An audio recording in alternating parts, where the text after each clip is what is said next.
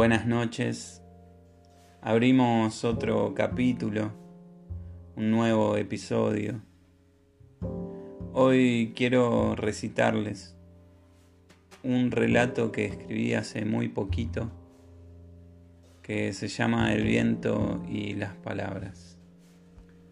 Antes de leerles el relato o de recitarlo, quiero contarles algunas lecturas que estuve haciendo en las cuales me encontré justamente sobre esta temática, ¿no? Del lenguaje y las palabras.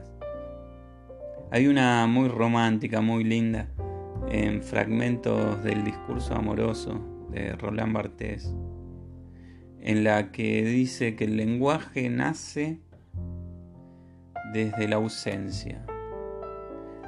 Esto llevado a una idea, no es una cita textual, y bueno, nace en definitiva para ser llamados.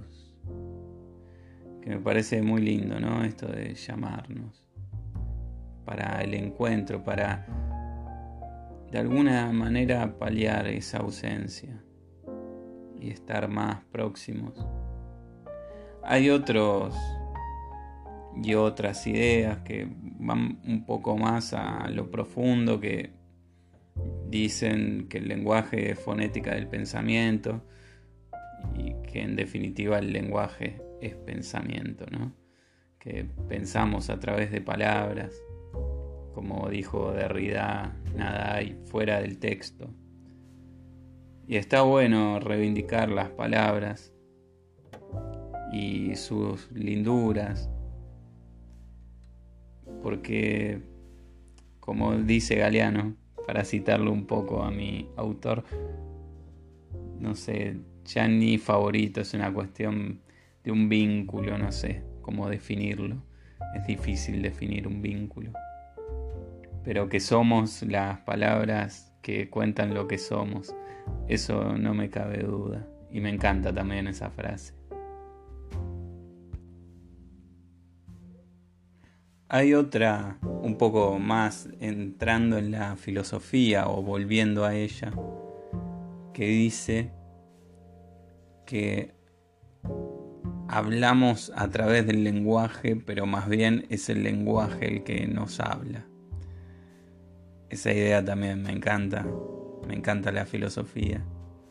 Intento cada tanto bucear un poco en ella.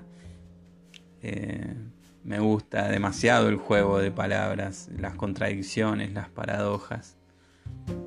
Pero bueno, ahora vamos a lo que hemos venido. Eh, el relato. El viento y las palabras. Si a las palabras se las lleva el viento, ¿estará el viento lleno de palabras? ¿Tendrán sus alas rotas? ¿Por dónde andarán? ¿Por qué vientos? ¿Estarán todas juntitas allí, las que han sido lastimadas por ese balazo en el pecho llamado mentira y las que no fueron oídas nunca? ¿Se mezclarán también? Con los deseos y los secretos arrojados alguna vez. Deberíamos armar una cometa que pueda surfear las olas de las palabras que por los vientos andan y así sentirlas y así traerlas de nuevo para que las bocas las recuerden.